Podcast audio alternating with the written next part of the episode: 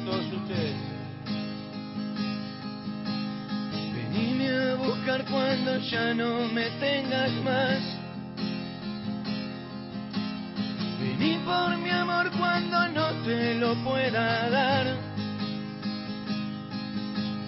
El mundo tengo a mis pies, no lloren por mí esta vez. Las flores marchitan cuando no las puedo ver.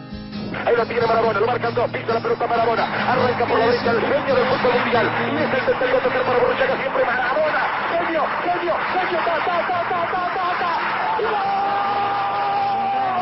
¡Y gol! ¡Y gol! ¡Y gol! ¡Santorio el fútbol! ¡Y golazo! ¡Y el gol! ¡Maradona! ¡Es para llorar, perdónenme! ¡Maradona! En la corrida memorable, en la jugada de todos los tiempos, barrilete cósmico, que qué planeta viniste, para dejar el cabinetante inglés, para que el país se opulle apretado, gritando por Argentina, Argentina 2, Inglaterra 0, Diego, Diego, Diego Armando Maradona, gracias Dios por el fútbol, por Maradona, por esas lágrimas, por este Argentina 2, Inglaterra 0. El diablo se puso de amigo. No se olviden que yo soy la mano de Dios.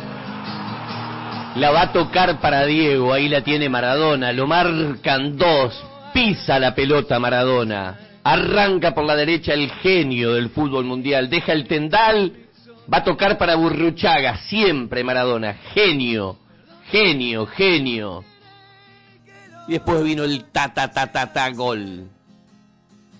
La voz de Víctor Hugo Morales y el gol de Diego Armando Maradona a los 10 minutos del segundo tiempo contra Inglaterra en los cuartos de final del Mundial de México 86. Esa jugada que dejó en el camino a cinco futbolistas ingleses y también al arquero Peter Shilton, tuvo testigos privilegiados, como el comentarista Alejandro Apo, el fotoperiodista Eduardo Longoni, Raúl Pistola Gámez, expresidente de Vélez, por entonces hincha, y el periodista Héctor Colavidino. Todos coincidieron en algo, la dificultad de dimensionar la magnífica obra de Diego en el Estadio Azteca, que con el tiempo se cristalizó en la memoria futbolística colectiva como el gol del siglo.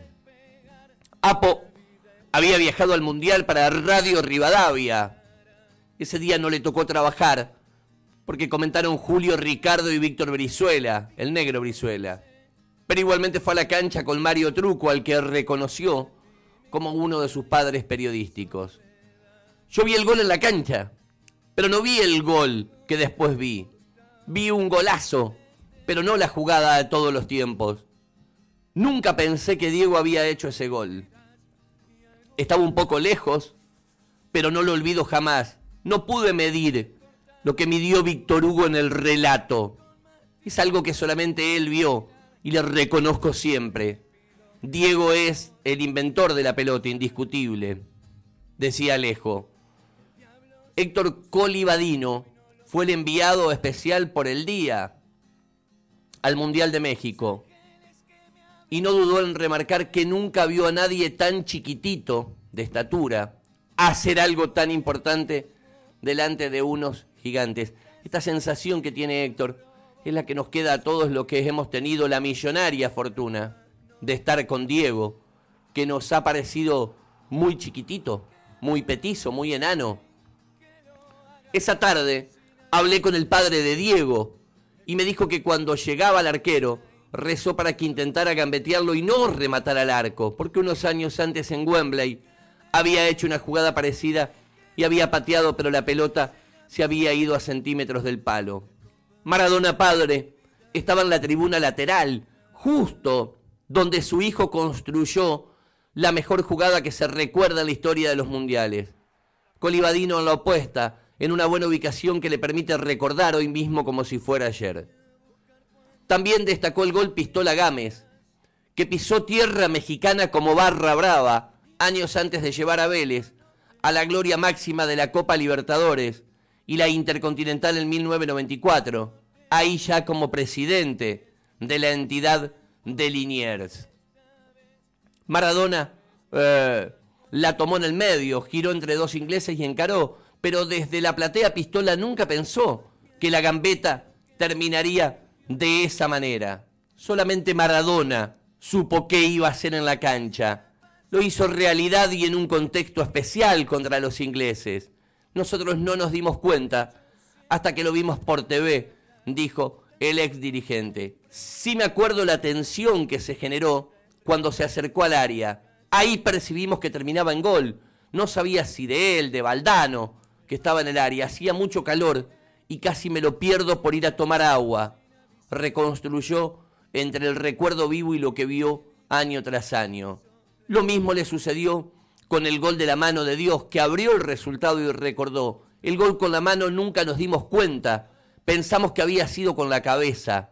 Solamente Víctor Hugo hizo una consulta al aire, pero la verdad que resultó imperceptible.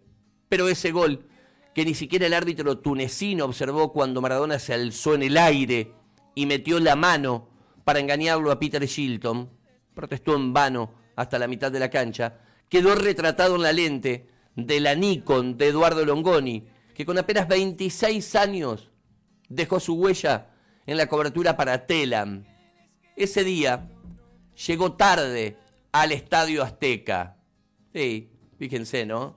Eh, siempre suele pasar esto en, México con el tema del tránsito. Con una hora de anticipación, un embotellamiento le trabó el arribo programado para su taxi a las 9 de la mañana. El partido comenzó a las 12.